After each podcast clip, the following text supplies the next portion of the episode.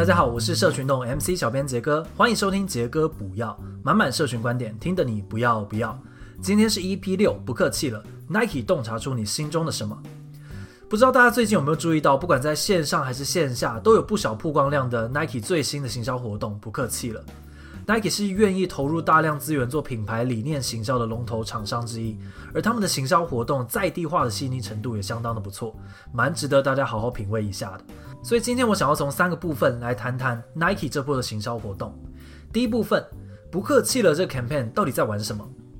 第二部分，不想说晚安的消费者洞察。第三部分，每个品牌都能够做 Nike 吗？好，那我们首先来聊聊第一部分，不客气了，这个 campaign 在玩什么？Nike 在八月十六，不客气了的官方影片正式上线。而这波行销，我目前看到已经释出的内容包括在线上有请到各个知名运动员拍摄的官方影片，这支影片的画面剪辑的节奏感以及跟音乐的搭配非常的精彩。最后还有一个陈金凤的小彩蛋，他们还请到了伯恩站起来、囧星人以及熊仔，从他们的专业领域去谈如何忠于自我、勇于面对、做自己想要做的事情。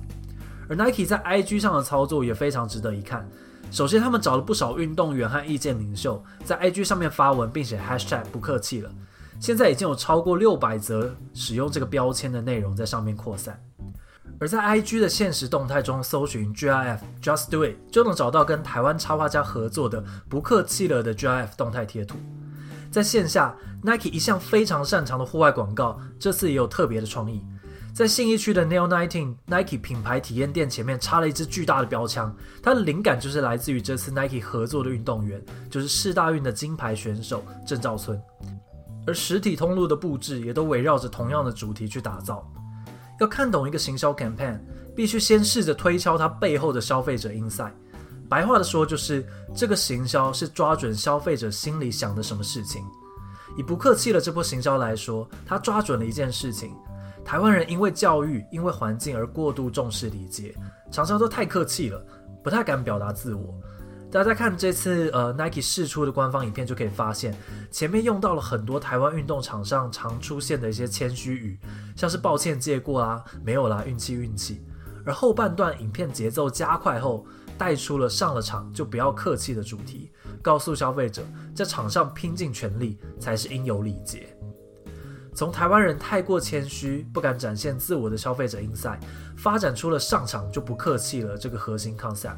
最后再延伸出从线上到线下的完整行销活动 idea，insight 到 concept 到 idea 这三个阶段几乎是任何行销规划中必要的顺序。消费者洞察是行销的灵魂，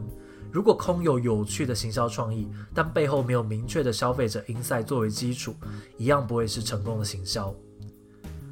第二部分我们来谈不想说晚安的消费者洞察。如果一直有在 follow 台湾行销案例的朋友，肯定不是第一次看到 Nike 用这种方式行销吧？比起这次的不客气了，我个人其实更喜欢 Nike 在二零一三年的 campaign。不想说晚安，不想说晚安的消费者 inside 也非常非常的清楚，那就是我们在白天工作都太忙了，甚至常常会加班到很晚，根本没有什么时间运动，对吧？所以 Nike 发展出，那就在深夜运动啊，运动完再去睡觉吧。也就是不想说晚安的核心 concept，而最后他们一样从这个 concept 延伸出从线上到线下的整个 campaign。不想说晚安这波行销有非常明确的一个目标，那就是创造更多消费者使用产品的情境。如果白天大家都没有时间去运动了，那就说服消费者熬夜运动吧。Nike 也推出了夜跑或者是有荧光效果的运动鞋跟衣服等等，去满足他创造出来的夜间运动的消费需求。我自己其实还存了不少当时 Nike 搭配这个主题的广告文案，像是不想留着一丝力气入睡，或者是月亮我影子抱一对，这些都让我们不知不觉被洗脑，觉得天呐，晚上运动好像真的很潮。而 Nike 也透过了不想说晚安的 Hashtag，搜集到了一万四千多笔由消费者主动创造出来的社群内容，让夜间运动成为了一种流行。最后第三部分，我们来聊聊每个品牌都能做 Nike 吗？我看到很多人看到创作者的业配后在讨论，说连 Nike 的 logo 都没有放，诶，这样的置入好自然，超级强的。但如果你仅仅是做了一个没有品牌影子的业配，没有搭配其他的行销曝光，那消费者是真的完全无法记得你的品牌的。Nike 这样做之所以行得通，不仅仅是因为他们在这波包围式的行销活动中，从线上到线下都能够让你记得，不客气了等于 Nike，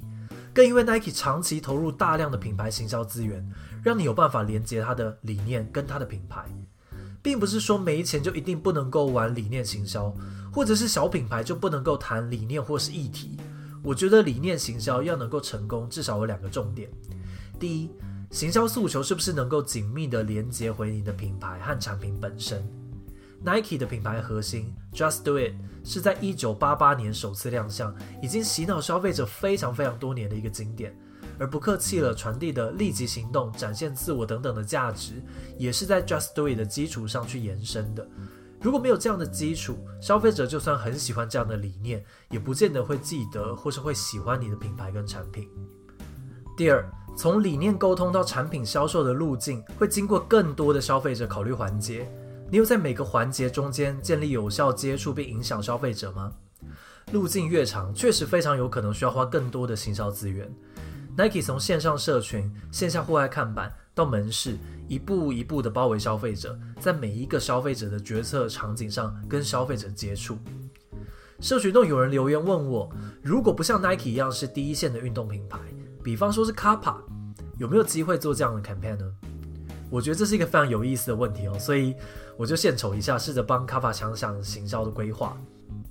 如果换作是卡帕用不客气的这样比较广泛型的理念诉求，可能确实会比较吃力啦，因为并没有跟它的品牌资产产生紧密的连接啊。